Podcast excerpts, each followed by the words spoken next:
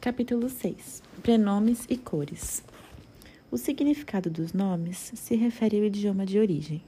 Para vários nomes, outros significados são também possíveis. Aqui são dados somente os que têm relação com as cores. A diferente frequência com que aparecem nomes femininos e masculinos derivados de cores indica se a cor é percebida preferencialmente como masculina ou feminina. São todos nomes cujo uso é permitido na Alemanha. Vamos à tabela de nomes. Nomes brancos de meninas, nomes brancos de meninos. Nomes brancos de meninas. As brancas. Alba, Albine, latino, Bianca, italiano, Blanca, suíço, Blanche, francês, Cândida, latino, Candy, inglês, Fenella, inglês, Finola, irlandês, Fiona, celta, Genevieve, Gwendolyn, celta, Jennifer, inglês, Nives, italiano, Zúria, basco. Nomes de flores: Anêmona, Camila, Daisy, em inglês, Margarida, Jasmine, Yasmine, Leila, holandês, Lilie, Lili, Lili, Magnoli, Marguerite, Rosalba, italiano, rosa branca, Birke, árvore cujo tronco é branco. Pérolas brancas, Margarita, nome latino que gerou. Margarete, Marga, Grete, Rita, Dita, Mad, Marjorie, Margot, Pearl, em inglês. Nomes brancos de meninos: o branco, albino, latino.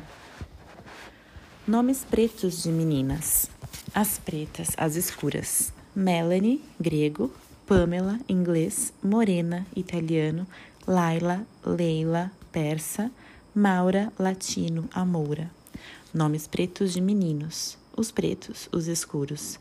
Black, forma carinhosa em inglês. Carrie, irlandês. Krishna, hindu. Mauritius, latino ou mouro, que gerou Maurice, Morris e Moritz. Os nomes vermelhos de meninas. Scarlett, do inglês escarlate. Rubi, do inglês Rubin, Susana, do hebraico lírio vermelho. Nomes vermelhos de meninos. Os vermelhos. Robin, inglês, Robinson, filho de Robin, Roy, celta, Rufus, latino, Adam, nome bíblico criado da terra vermelha, Yazid, do francês granada, a pedra preciosa, do alemão Hort, que significa resplendor, derivados e significado simbólico idiomático estreito com vermelho. Vieram as derivações Robert, Roger, Holland, Rudolf, Rudiger e Ruprecht. Nomes azuis de meninas. O azul do céu. Colestine, latino, Celestina, italiano e espanhol, Celina, Celine, francês, Celina, com S, Celine, inglês, Sinica, finlandês, Urdina, basco, Safira, bíblico. Nomes de flores: Bluete, Centáureas, em francês, Íris, latino, Aquilei, Aquilégia. Nomes azuis de meninos: o azul escuro, Douglas, celta. Nomes verdes de meninas: as verdes, Chloe, o verdor de maio, esmeralda, do espanhol. Nomes de árvores e plantas: Flora, latim, deusa da vegetação. Eide, Eide, paisagem. Ivone, Ivone, do, do francês teixo. Laurência, do latim loureiro, de onde derivam Laura, Lauren, Laureta, Lorela, Loredana, Daphne, grego. Linda, Linde, Tília, Olívia, da Oliveira, Filis, grego, folhagem.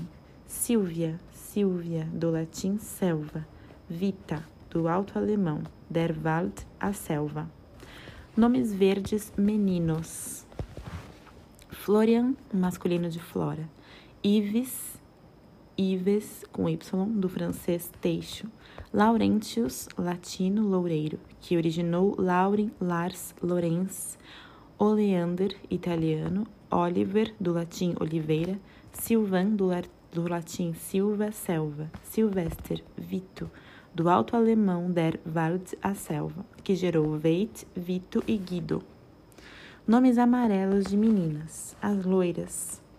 Flávia, latino. Bionda, Biondetta, italiano espanhol. Blonde, inglês, nome carinhoso. Ginger, do inglês gengibre. Amarante, flores amarelas. Nomes amarelos de meninos: o loiro. Flavian, Flávio, latino. Nomes violeta de meninas: nomes de flores. Érica, a urze. Hortense, Hortência, Iolande, do grego, Lila, do francês lilás, Malvine, a malva, Viola, do latim violeta, Violet, inglês, Violeta, italiano. Nomes violeta de menino não constam. Nomes cor-de-rosa de meninas. As rosas. Rosa, latim, rose, rose, rosalie, rosita, rosella, italiano. Cita, roda, grego. Roda, rosica, roseta, do latim rosinha. Rosina, do latim cor-de-rosa. Amarila, do grego amarilis. Nome, nome cor-de-rosa de meninos não consta. Nomes dourados de meninas, as douradas. Aurora, italiano. Aureli, aranca, húngaro. Aurica, romeno. Golda, inglês. Goldi, inglês. Goldchen, judaico. Orela, basco, Regia, russo, Zlata, eslavo, Isora. Nomes dourados de meninos, os dourados. Aurel, Aurelius, latino, Aureli, francês, Gildo, do alto alemão, Zlatan, eslavo. Nomes prateados de meninas. Berta, do alemão a brilhante, Fibe, do grego radiosa. Nomes prateados de meninos: Bert, do alto alemão, o brilhante. Nomes marrons de meninas: as morenas, Amber, árabe, Ambre, francês, Brunella, italiano, Brunhilde, alto alemão, Erda, deusa da terra nórdica, Úrsula, do latim ursa, Bernadette, do francês ursinha. Nomes marrons de meninos: os morenos. Bjorn, norueguês, Bruno, latim, Duncan, irlandês, guerreiro moreno, Urs, latim, suíço, urso, todos os nomes compostos com Bern contém marrom. Nomes cinzas de menina. As cinzentas. Ash, americano, da cor cinza. Sandrine, francês. Cinderela, inglês. Cindy, forma abreviada. Griselda, latino. Griseldes, francês. Zelda, forma abreviada. Nome cinza de meninos não consta. Capítulo 7. Limpo e esterilizado. A pureza, a limpeza. Branco 85%, azul 8%, prata 3%. A limpeza é externa, a pureza vai mais fundo. Ambas estão associadas ao branco. Não existem alternativas. O que precisa ser higiênico é branco. Qualquer mancha de sujeira se torna visível, tornando a limpeza fácil de controlar. Apesar de todas as cores da moda, a maioria usa roupa íntima branca. A vestimenta branca é obrigatória nos lugares em que se produzem produtos alimentícios. Cozinheiros, padeiros, açougueiros vestem branco. Em contraposição, os comerciantes de vegetais de alimentos não processados ou já embalados podem usar roupas de cor. Os que cuidam de, dos doentes precisam se vestir inteiramente de branco. Também a mobília dos hospitais é laqueada de branco. A atmosfera esterilizada dos hospitais é um contexto onde a cor branca sugere associações negativas. Fazemos automaticamente associação de alguém gravemente enfermo com alguém deitado numa cama forrada de branco. Para tornar a atmosfera hospitalar mais amena e amigável, os quartos são pintados de amarelo claro, de um suave tom de rosa, embora o branco paredes brancas ou empapeladas na cor branca seja a cor preferida para interiores. Em quartos de hotel, ela desagrada. Um aposento branco é acolhedor graças aos toques coloridos que nossos pequenos objetos pessoais possuem. Um ambiente absolutamente branco, tão a gosto dos decoradores, logo será decorado arruinado, na opinião dos designers, com a maior quantidade possível de objetos e adesivos coloridos. A iniciativa é de quem terá que trabalhar nele para, desse modo, quebrar a esterilidade do branco. Capítulo 8 A cor da inocência e do sacrifício. A inocência, 68%, rosa, 16%. O branco é imaculado, isento dos negros pecados. O branco é a cor da inocência. Para expulsar as bruxas e demônios, os, os supersticiosos fazem oferenda dos três presentes brancos, em geral farinha, leite e ovos. Nas histórias bíblicas, são oferecidas principalmente pequenos animais brancos em sacrifícios para espiar as culpas humanas.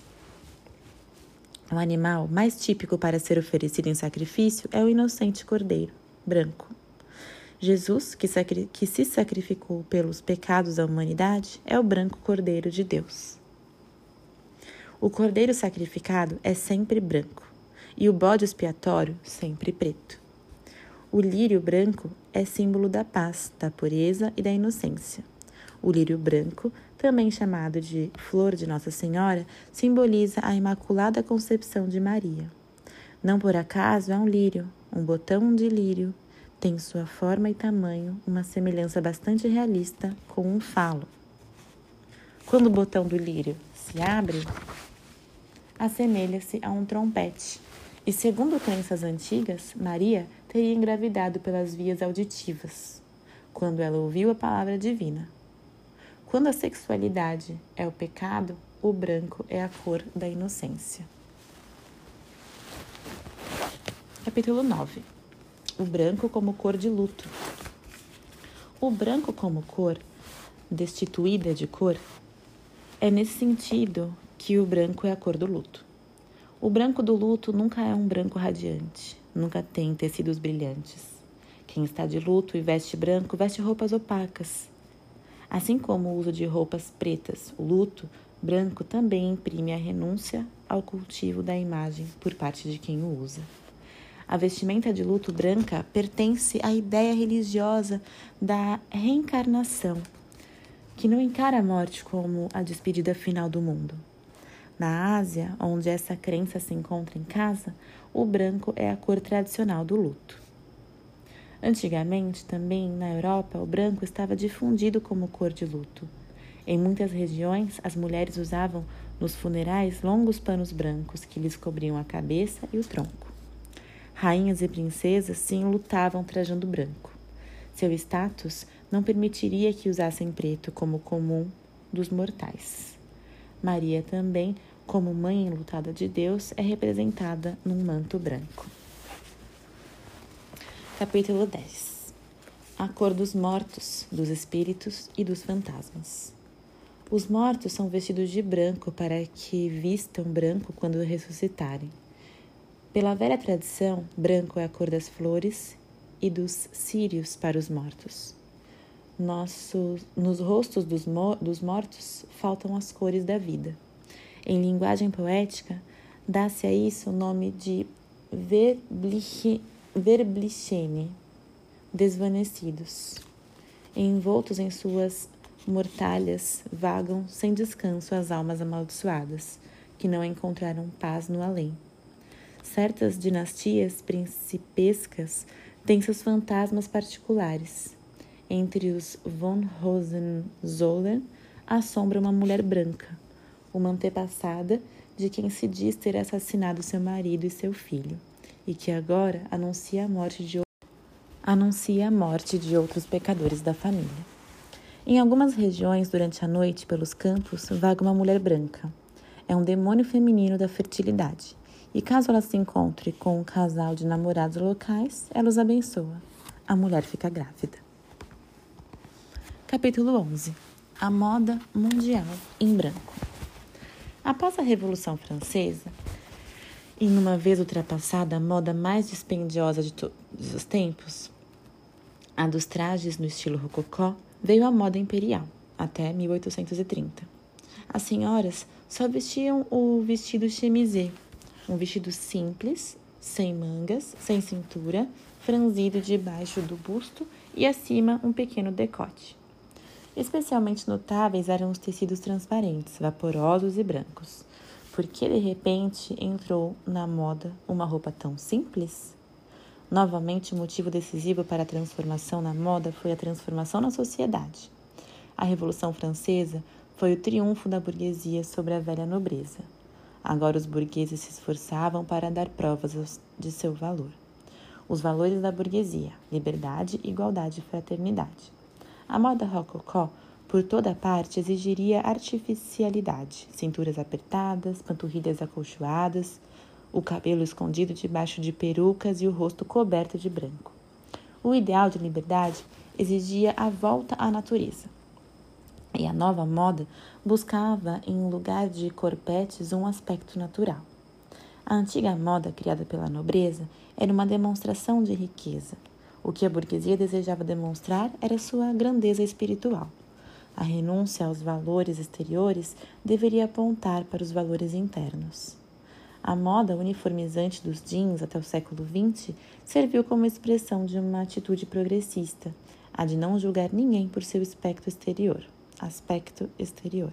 A do século XIX se manifestou também por intermédio de uma vestimenta branca, uniforme, o sentimento de pertencimento comum a uma camada da sociedade que desejava representar os verdadeiros valores da cultura.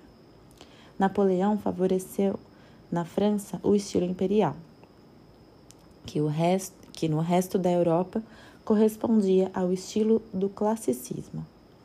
Goethe descreveu em sua teoria das cores a moda de 1800. Abre aspas. As mulheres andam agora quase inteiramente vestidas de branco e os homens de preto. Fecha aspas. Os trajes pretos eram, eram fazia tempo costumeiros para os dias de festa. Os brancos, contudo, eram novidade. Essa moda feminina branca converteu-se em moda mundial, pois expressava o ideal do classicismo. Era clássico grega. Naquele tempo, a burguesia sonhava com a Grécia Antiga. Esse sentimento fica patente na passagem mais célebre da Ifigênia de Goethe, abre aspas, procurar com a alma a terra dos gregos, fecha aspas. A antiga Grécia foi idealizada como democracia perfeita, onde os filósofos eram mais importantes que os políticos e os homens eram valorizados de acordo com seus méritos no campo do saber e da arte.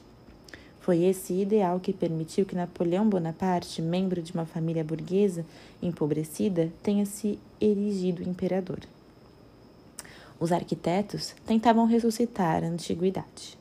O estilo classicista de construções era concebido como uma fiel reprodução do estilo grego. Tudo era branco. A imagem típica do classicismo, de acordo com os antigos, Filósofos vestidos de branco e disputando entre si caminhavam entre as colunas de mármore. Como enfeite das vestimentas, somente suas pregas como decoração arquitetônica apenas um relevo. A simplicidade branca é sublime. Inspirado pela antiguidade branca, Goethe escreveu, abre aspas, os homens cultivados têm certa aversão pelas cores, fecha aspas. Quanto mais cores, mais bárbaro o gosto. Nisso, Goethe e seus contemporâneos estavam de acordo. Abre aspas, os homens em estado de natureza, as pessoas rudes e as crianças sentem uma grande atração pelas cores altamente energéticas. Eles têm também uma inclinação por tudo que é colorido. Fecha aspas. Goethe se enganava no que dizia respeito ao gosto dos gregos cultivados. Quando ele publicou sua teoria das cores, pesquisadores da antiguidade descobriram que os templos gregos e até mesmo as estátuas originalmente haviam sido pintadas. As paredes dos templos haviam sido também pintadas, tanto por fora como por dentro, com frisos. Os ornamentos vegetais nas colunas eram verdes. As figuras em mármore originalmente estavam desenhadas com vestidos coloridos e cor natural de pele, com olhos de pedra de vidro coladas, coloridas. O que Goethe e seus contemporâneos acreditaram ser perfeito eram ruínas das quais a cor havia se dissipado. Em 1817, o arqueólogo britânico William Gell escreveu acerca das redescobertas das cores na Grécia Antiga. Nenhuma nação jamais demonstrou à luz do dia uma maior paixão por cores vibrantes. Fecha aspas. Goethe não conseguia acreditar nisso. A moda feminina do classicismo grega renunciou às cores, mas contava com outro tipo de atrativos. As mulheres extravagantes se vestiam como as deusas gregas e com seus tecidos transparentes davam a impressão de estarem nuas. Não lhes faltavam nem as sandálias com correias de ouro que iam até as panturrilhas. Não usavam meias, mas sim adornos de ouro nos dedos dos pés. A moda estabelecia que o vestido, o calçado e os adornos não pesassem ao todo mais do que 250 gramas. Um detalhe interessante era que a bolsa de mão tinha o formato de um vaso grego. A elegante Madame Recamier apareceu no retrato pintado por Jacques, Luz, Jacques Louis David, sobre um divã reclinado com cabeceira mais alta e suavemente curvada, e que, em sua honra, foi cunhado com o nome de Recamier, trajando um vestido chemisier branco que não deveria ser, se diferenciar em nada de sua camisola de dormir. Seu cabelo está curto e preso conforme o das estátuas gregas. Descalça, tal qual uma estátua, ela recebia, sim, os seus hóspedes e amigos, ainda com a idade de 65 anos. Apenas que o vestido de deusa não era muito adequado ao clima frio, muitas senhoras vieram a morrer por infecção pulmonar. Mal que foi chamado então de doença da musseline, pois os vestidos eram de musseline, uma cambraia especialmente fina. A moda do vestido, no estilo grego, era pouco prática demais para poder durar. O branco, contudo, atravessou o século na moda, considerada a cor mais elegante, pois o branco sinalizava o status social de quem o vestia. A senhora que vestia o branco tinha serviçais às quais delegava o serviço de remover quaisquer manchinhas de sujeira que aparecessem no tecido. Com a moda do vestido branco, surgiu também o vestido branco de noiva. Capítulo 12 O branco na política. O maior simbolismo político do branco é como a cor da capitulação. Quem mostra a bandeira branca não quer mais ou não pode mais lutar. No dia 29 de abril de 1945, a população de Munique foi solicitada pelo rádio a, a dependurar lençóis de cama nas janelas para esperar em paz pelos soldados americanos sem oferecer resistência. Esses lençóis foram as bandeiras brancas da rendição. No dia 30 de abril, Hitler se suicidou. No dia 8 de maio de 1945, pendiam por toda a Alemanha lençóis nas janelas. Esse foi o dia da capitulação incondicional. Finalmente, a Segunda Guerra Mundial havia ficado para trás. Como cor de bandeira, o branco, a cor divina, quase sempre foi a cor da realeza e, como cor dos movimentos políticos, a cor da monarquia absolutista. O primeiro movimento, cujos adeptos se autodenominam os brancos, surgiu em 1814, na França, após a queda de Napoleão, quando os Bourbons se propuseram a recuperar o poder. Lutaram sob uma bandeira branca com, uma flor de lis e propagaram o branco como cor da monarquia, de origem supostamente divina. Ao terror vermelho da Revolução sucedeu o terror branco da Restauração. Na Revolução Russa, entre 1918 e 1920, batalharam entre si os vermelhos contra os brancos, os comunistas contra os adeptos do, do tsarismo despótico. Eclodiu na Itália, em 1871, uma nova briga acerca da questão da divisão de poderes entre o rei e o papa. A fração branca, como sempre, apoiou o rei. A porção negra representava a religião. Assim, excepcionalmente, o Papa esteve dessa vez do lado negro. Capítulo 13 O branco dos esquimós e a Bíblia. A morte branca é a morte por congelamento. Muitos animais de pelo durante o inverno desenvolvem uma pelagem branca para se tornarem invisíveis na neve. Os ursos polares têm sob sua pelagem branco uma epiderme muito escura, para melhor reter sobre a pele os raios solares que lhe atravessam os pelos. Pertence ao inverno, não no mundo inteiro, mas na Alemanha sim. O frio, a cor de branco, cinza, prata e azul. Sonhamos com um Natal branco, pois sem a neve, tudo o que temos é um Natal verde. Entre nós, o branco da neve é o branco mais branco. Nada é tão branco quanto a neve recém-caída sobre, sobre a qual o sol brilha. Os esquimós, e isso já entrou para a sabedoria popular, conhecem muitos nomes para a cor branca. E o tempo todo tem sido comentado nos jornais que existem 40 diferentes palavras para o branco, ou ainda mais. Isso pode parecer estranho, mas é compreensível tendo em vista que os esquimós precisam encontrar orientação em meio ao universo branco. Hoje em dia, os pesquisadores de línguas descobriram que não se trata exatamente de palavras para o branco, e sim para a neve em suas diferentes consistências. Os esquimós, como verdadeiros peritos em neve, não dispõem de uma palavra específica para ela. Nenhuma palavra que resuma todos os possíveis tipos de neve. Sob o espanto acerca do estranho modo de vida dos esquimós, parecemos ter esquecido o fato de que os especialistas num assunto têm sempre uma imensidão de conceitos especiais.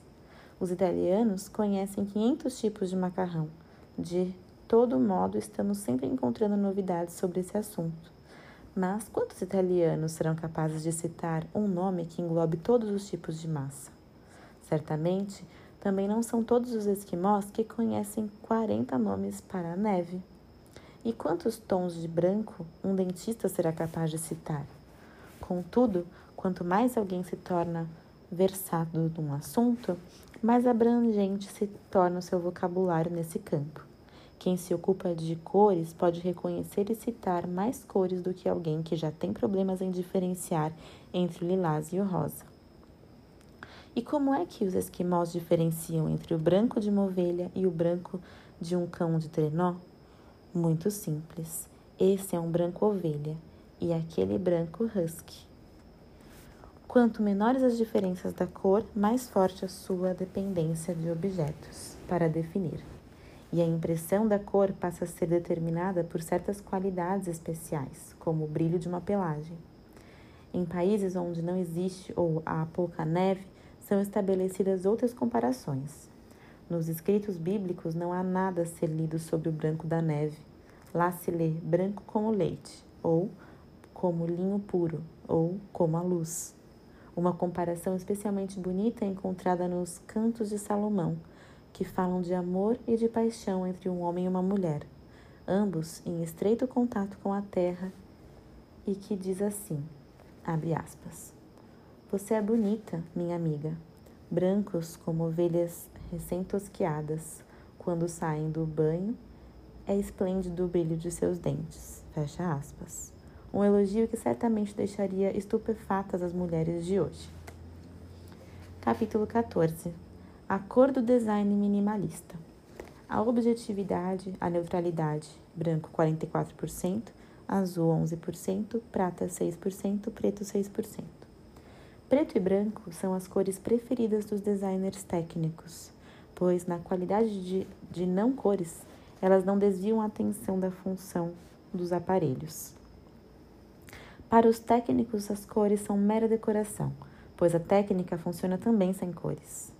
O estilo minimalista do, do desenho técnico conceitua a estética como uma libertação de todos os ornamentos de todas as cores, os arquitetos minimalistas criaram edifícios inteiramente brancos, por dentro e por fora, desviando toda a atenção para a condução das linhas arquitetônicas, mas frequentemente dando menos atenção às necessidades dos moradores e visitantes dessas construções.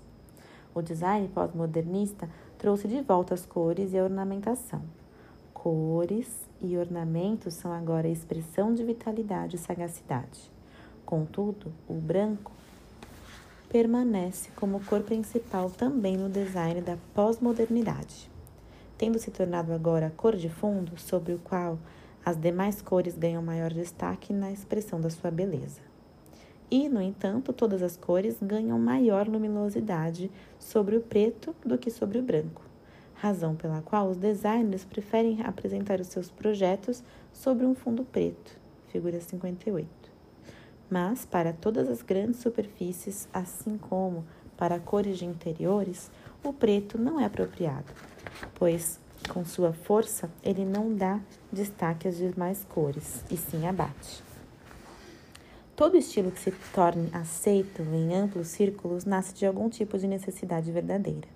Somente então é possível se perceber um estilo não como alguma coisa imposta, mas como algo contemporâneo que tem sua razão de ser.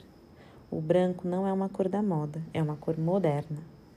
O perfume mais vendido do mundo, o Chanel número 5, é vendido desde 1920 numa embalagem branca, escrita em preto e seu único adorno são os cantos pretos da embalagem branca, figura 59.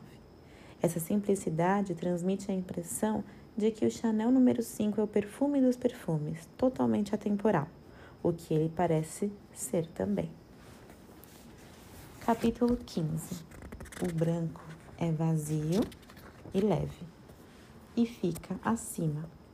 A leveza branco 37%, amarelo 21%, rosa 12%, prata 8%, azul 8%. Onde o branco está, nada está. Em muitas línguas, branco tem o mesmo significado de vazio. Por isso, na França, uma voz branca é uma voz sem som. Uma noite branca é uma noite não dormida. Italiano, vaz é bianco. Um blanco cheque é um cheque que já está assinado, mas cuja a garantia a quantia está em aberto. Álbum significa branco em latim. Em um álbum é originalmente um livro branco vazio, que será preenchido com fotos e recordações da pessoa. Em sentido figurado, o vazio se associa à ausência de sentimentos. O branco, ao lado do cinza, é a cor da ausência de sentimentos. Até o branco cintilante é frio como cor. O branco é também a cor do desconhecido, em mapas antigos, os espaços brancos correspondiam a regiões inexploradas. Em línguas, em linguagem polida, uma mancha branca significa uma lacuna de conhecimento. O que está vazio é leve. A leveza está associada à clareza. O branco, a mais clara das cores, é ao mesmo tempo mais leve. Na vestimenta, essa ligação é conhecida também. As roupas de verão são claras, as de inverno escuras. As roupas claras refletem muita luz, por isso são frescas. E, no entanto, os camponeses dos países meridionais há séculos trajam roupas escuras. Por quê? Porque a terra e a lama eram onipresentes em seu trabalho, e a água era cara demais para ser desperdiçada com lavagem de roupas. Muitos povos do deserto vestem túnicas pretas que lhes cobrem o do corpo da cabeça aos pés deixando apenas uma abertura para os olhos. Esse traje consiste em diversas camadas, sob as quais se conserva o ar fresco a casa, da casa, onde a pessoa se vestiu. Automaticamente, ou seja, depois de longa experiência, nós esperamos que as substâncias leves se encontrem em cima das pesadas, e também as cores leves devem estar acima das cores pesadas. Esse é um princípio estético uma breve carta, uma notificação de poucas linhas. Todo texto que não chegue a uma página fica mais equilibrado quando o espaço em branco acima é maior que o abaixo. Sempre a margem de cima deve ser maior do que a de baixo. Caso contrário, se transmite uma impressão de instabilidade. O texto parece que vai cair. Um aposento invertido, cujo piso seja branco e o teto preto, passa uma sensação desconcertante ao nosso sentido espacial. O teto parece que vai despencar em nossa cabeça. Ao mesmo tempo, tem-se a sensação de se estar perdendo o chão sob os pés. A pessoa que entrar num ambiente cujo piso esteja pintado de claro e o teto de escuro encolhe a cabeça e a cada passo olha inseguro em direção ao chão.